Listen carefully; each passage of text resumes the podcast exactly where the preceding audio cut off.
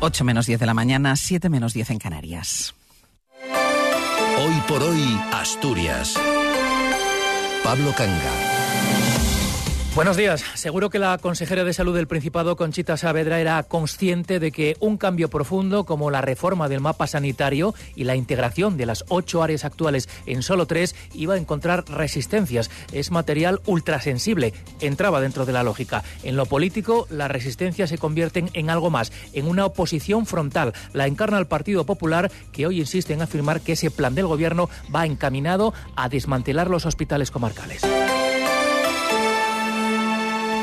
La batalla política del momento en Asturias tiene que ver con la reforma del mapa sanitario actual. El presidente del Partido Popular, Álvaro Queipo, reunió ya a su comité de alcaldes en Asturias y lo hizo para reforzar un mensaje ya expresado días atrás. Es un mensaje de oposición a los planes del gobierno. Estamos ante un planteamiento de recorte de servicios para los asturianos y que por tanto el Partido Popular está en contra. Supone una amenaza clarísima al sistema de atención primaria y de hospitales comarcales a lo largo y ancho de Asturias.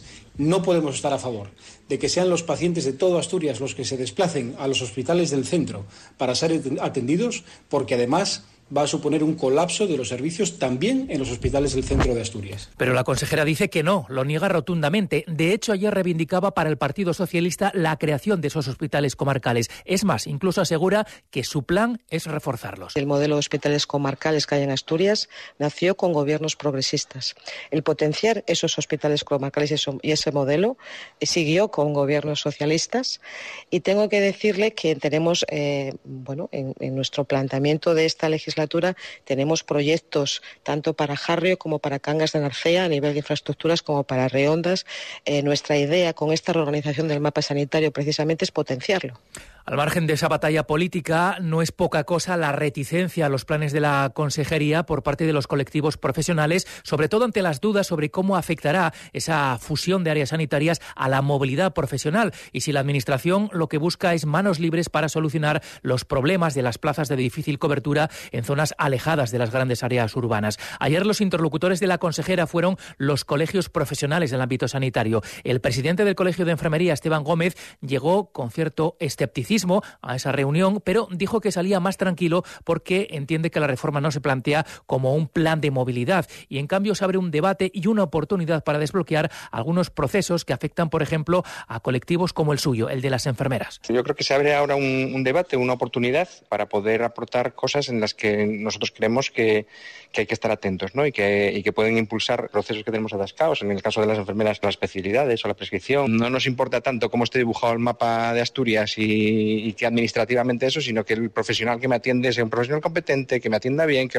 que sobre todo que solucione mis problemas. De nada vale pintar el área de colores si, si al final los profesionales no los encontramos. Sobre ese delicado asunto de la movilidad profesional, la consejera aseguró que no va a aumentar. De hecho, dijo que está trabajando con los sindicatos para cerrar un acuerdo profesional antes de seguir con la tramitación del decreto del nuevo mapa sanitario. Importante revés para el Principado y para sus planes para quemar basura, o como se dice en la jerga, para valorizar energéticamente la basura de la bolsa negra reconvertida en combustible sólido recuperado, el famoso CSR. El concurso convocado para encontrar instalaciones industriales en las que quemar esa basura ha quedado de desierto. El contrato no era despreciable, estaba dotado con 16 millones de euros, pero los tres aspirantes que presentaron oferta, UNOSA, Duro Felguera y CTC Servicios Ambientales, se han caído por no cumplir las bases del concurso por uno u otro motivos. O no se ajustaron a los plazos o carecen de autorización para realizar ese trabajo.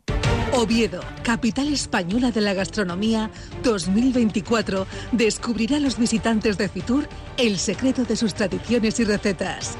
Catenas en Asturias estará en el stand del Ayuntamiento de Oviedo en Fitur para contárselo en directo el sábado en A Vivir Asturias, con las entrevistas, la información y todo lo que ocurre en Fitur con Oviedo como protagonista. Oviedo, origen del camino.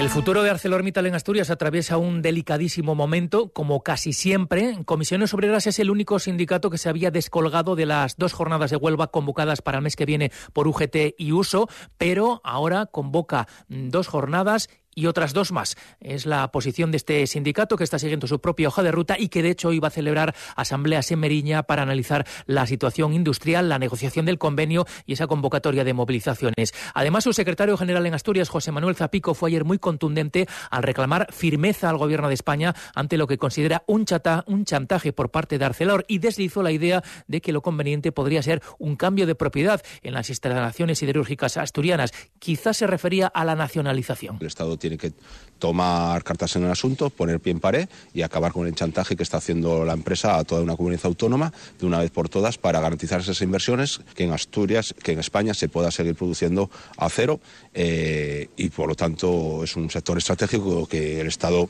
mm, tiene que tomar cartas en el asunto y el Gobierno de Asturias apoyar con resolución que haya esas inversiones que sean ciertas y que se ejecuten. Y somos claros desde Comisiones Obreras con Arcelor o sin Arcelor lo tenemos claro.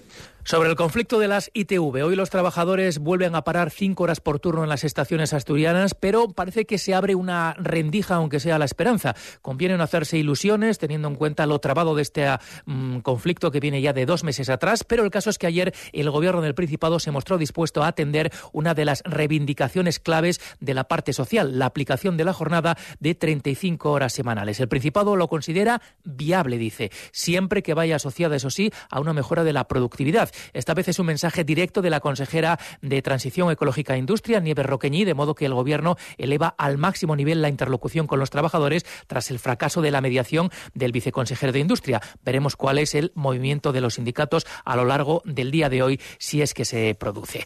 El susto de las últimas horas ha sido el incendio declarado la pasada tarde en el Hospital Covadonga de Gijón, que hoy espera recuperar la normalidad, pero donde ayer se vivieron escenas de cierta tensión. El incidente se generó en unos generadores eléctricos instalados en el exterior del edificio principal que provocó una gran humareda y que llevaron a desalojar el centro por precaución. Se desalojó a pacientes que esperaban por una consulta y al personal. Se mantuvo en cambio en sus habitaciones a los pacientes ingresados gracias a que el fuego se declaró en el exterior. Otra cosa hubiera sido peligroso con los quirófanos en funcionamiento en ese momento y pacientes también en el área de reanimación. El incidente se salvó sin que haya que lamentar daños personales y tras la intervención de los bomberos que lograron controlar la situación en poco más de una hora.